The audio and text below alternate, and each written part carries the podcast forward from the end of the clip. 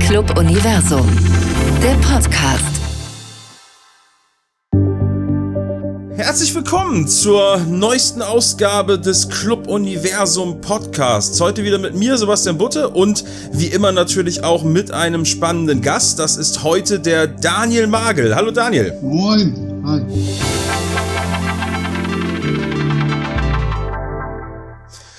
Und äh, zu Daniel vielleicht äh, kurz vorweg, das ist ganz spannend. Ähm, wir haben ja sehr, sehr oft Menschen aus dem Schulkontext hier, Lehrkräfte, Schülerinnen und Schüler, Menschen aus der Schulleitung. Daniel ist nicht direkt aus dem Schulkontext, kann aber auch eine ganze Menge zur Arbeit mit Kindern und Jugendlichen, gerade auch in dieser schwierigen Corona-Zeit sagen. Daniel, stell dich doch mal ganz kurz vor, wer bist du, was machst du? Okay, ja, also Daniel Magel, mein Name. Ich bin 37 Jahre alt, äh, komme aus Bremen-Osterholz und bin Geschäftsführer von Hood Training GmbH. Jetzt werden einige unserer Hörerinnen und Hörer vielleicht schon mal von Hood Training gehört haben, viele wahrscheinlich aber auch noch nicht. Magst du äh, das ein bisschen genauer uns noch vorstellen? Was ist die Idee hinter Hood Training?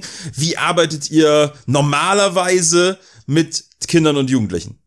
Ja, also die Idee vom Hood Training ist, dass man halt direkt im Stadtteil ein großes äh, Netzwerk aufbaut und ähm, die Kinder äh, mit niederschwelligen Projekten äh, quasi erreicht. Also niederschwellige Projekte, Hip-Hop, Sport, äh, Calisthenics. Also wir bauen zum Beispiel äh, Sportparks zum Beispiel Bremen-Gröppeling und äh, arbeiten dort mit dem Freizeit-Gröppeling zusammen und äh, machen halt quasi dreimal pro Woche ein offenes Sportangebot für Kinder und Jugendliche aus der Gegend. Ja, da können alle Kinder, Jugendliche kommen, brauchen nichts dafür bezahlen und wir bezahlen halt den Übungsleiter, Trainer, und äh, ja, sind halt in ganz Bremen jetzt unterwegs. Uns gibt es äh, als Hut-Training jetzt seit bereits zehn Jahren, also dieses Jahr ein Jubiläum. Du hast gerade gesagt, ihr habt Jubiläum, zehn Jahre jetzt insgesamt. Wenn du noch vielleicht noch mal so zurückdenkst, äh, kannst du sagen, was damals deine ganz persönliche Motivation war, damit anzufangen? Vielleicht ist das auch heute noch dieselbe Motivation. Vielleicht hat sie sich auch verändert. Ja, die Motivation äh, also selbst auf jeden Fall viel Sport zu treiben und äh, damit auch andere anstecken, äh, Sport zu treiben, weil äh, Sport halt ein wichtiges Ventil ist, um Frust und Aggression und so weiter abzubauen und halt äh, ja lieber Sport machen als Scheiße bauen in der Hut. So. Ne? Ja, okay. ja, und äh, das ist das eine. Das andere ist, äh, wir suchen halt nicht nur Sportler, die talentiert sind, sondern auch Musiker, Künstler, äh, Videografen, Fotografen, äh, Leute, die texten können und so weiter und so weiter. Und äh, ja, also das fängt äh, meistens bei uns mit Sport an und dann geht das halt darüber hinaus. Jetzt hast du gerade gesagt, ne, ihr kommt normalerweise mit den Kindern und Jugendlichen zusammen, ihr macht viel ähm, Sport, ihr macht viel andere Aktivitäten. Äh, nun war wahrscheinlich diese Arbeit, wie ihr sie eigentlich macht, in dieser Zeit des Lockdowns quasi gar nicht möglich, oder? Genau, also da haben wir äh, uns auf unsere Social-Media-Kanäle äh, ja, äh, konzentriert und haben da, halt, weil wir da auch Reichweite haben, ähm, haben wir versucht, darüber die Teilnehmer, Teilnehmerinnen zu erreichen und zu motivieren, diese Home-Workouts zu machen oder, ähnliches, ne? Oder weil sich unsere Trainer sind halt rausgegangen irgendwo, wo die halt im Freien sind und haben da halt so Trainings gemacht, die man halt zu Hause oder überall äh, nachmachen oder mitmachen konnte. Ähm, Ansonsten wurden wir auch mal von der, äh, von der Gewoba des Öfteren äh, kontaktiert und beauftragt. In, äh, ne, also wir sind in den Hof gegangen und äh, haben die Bewohnerinnen halt motiviert, von Balkon aus äh, auch mitzumachen. Ne? So eine Stunde oder eine halbe Stunde Einheit. Ja, das war auch ganz lustig. Gewoba muss man vielleicht äh, für die Leute von außerhalb Bremens gerade ganz kurz nur erklären, ist eine Wohnungsbaugesellschaft. Ich glaube, ansonsten kann man sich das gut vorstellen, was du gerade äh, gesagt hast. Das heißt, ihr habt natürlich versucht, weiter an eure Klientel, an die Kinder, an die Jugendlichen heranzukommen. Du sagst selber, es war schwierig. Ähm, wenn man jetzt vielleicht sagt, gut, ihr habt versucht, aus der Ferne mit denen Kontakt zu halten, über Social Media oder über diese äh, Projekte, die du gerade kurz umrissen hast. Was würdest du aus deiner Perspektive sagen? Was hat den Kindern und Jugendlichen durch diese schwierige Zeit am meisten gefehlt? Also ich glaube vor allem direkter Kontakt zu bestimmten Personen. Ähm, also halt dieses Face-to-Face. -face, ne? Ähm, das hat auf jeden Fall und die Motivation, also halt, die, also einige der Kids oder Jugendlichen waren halt äh, vermutlich sehr äh, viel mit der Playstation oder so beschäftigt oder mit irgendwelchen Games oder mit der Glotze, also Fernsehen geschaut oder halt ne, die ganze Zeit so nur sich eingelullt von irgendwelchen Medien. Ähm, und äh, so konnten wir dann beobachten, als wir mit dem Training wieder durchgestartet äh, haben, äh, dass äh, einige Teilnehmer, die halt schon ziemlich fit waren, dass deren äh, motorische Entwicklung ziemlich krass zurückgegangen ist. Gut, das heißt, einerseits sagst du, die äh, körperliche Fitness hat natürlich darunter gelitten. Ähm, ihr seid ja jetzt wahrscheinlich wieder, dadurch, dass ihr viel draußen machen könnt ne, und die Lockerungsbestimmungen ja äh, euch da entgegenkommen, wieder so ein Stück weit äh, auf dem Weg zur Normalität. Aber hast du vielleicht auch in Gesprächen äh, mit den Kindern und Jugendlichen mitbekommen, äh, dass das Ganze, dieser Lockdown, dieses partielle ja fast eingesperrt sein auch eine psychische Komponente hatte? Ja, definitiv. Also man fühlt sich halt so wie im Gefängnis, so, ne? Oder keine Ahnung.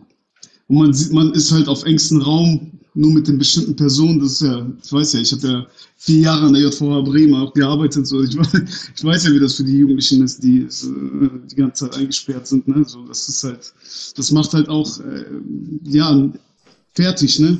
Wir haben im Vorgespräch äh, gesagt, das müssen wir vielleicht ganz kurz den äh, Zuhörerinnen und Zuhörern einmal erläutern. Ähm, ein bisschen deutlich ist es aber ja auch geworden durch das, was du schon erzählt hast, dass ihr äh, oft mit einer Klientel arbeitet, gerade auch aus ähm, sozial schwächeren Stadtteilen und Gegenden. Äh, du sprichst selber manchmal auch von abgehängten Jugendlichen, mit denen ihr zusammenarbeitet. Würdest du sagen, dass äh, eure Klientel unter diesen Restriktionsmaßnahmen, also unter diesem Lockdown, noch stärker gelitten hat als vielleicht andere Kinder und Jugendliche? Ähm, ist schwierig zu behaupten, weil ähm, ich kann mir auf jeden Fall vorstellen, dass sehr viele unserer, also Jugendliche, die wir sonst betreuen oder beziehungsweise die zum Training kommen, dass die sich gar nicht daran gehalten haben, dass, sondern die sind halt einfach draußen gewesen und haben halt äh, quasi Unfug gemacht, ne? So, das heißt, die haben halt weiter abgehangen, die, die waren dann nicht irgendwie eingesperrt. Ja.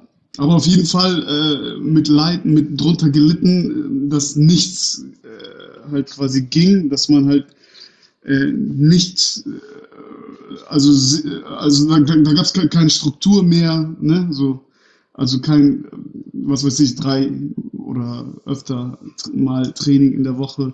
Sowas hat nicht mehr stattgefunden. Schule ist ausgefallen. Ähm, natürlich haben die gelitten, klar. Also auch wenn die jetzt quasi nicht zu Hause eingesperrt waren, sondern halt nur irgendwie draußen rumgegammelt haben und ja, aufgepasst haben, dass die Polizei sie nicht irgendwie anspricht oder so. Ne?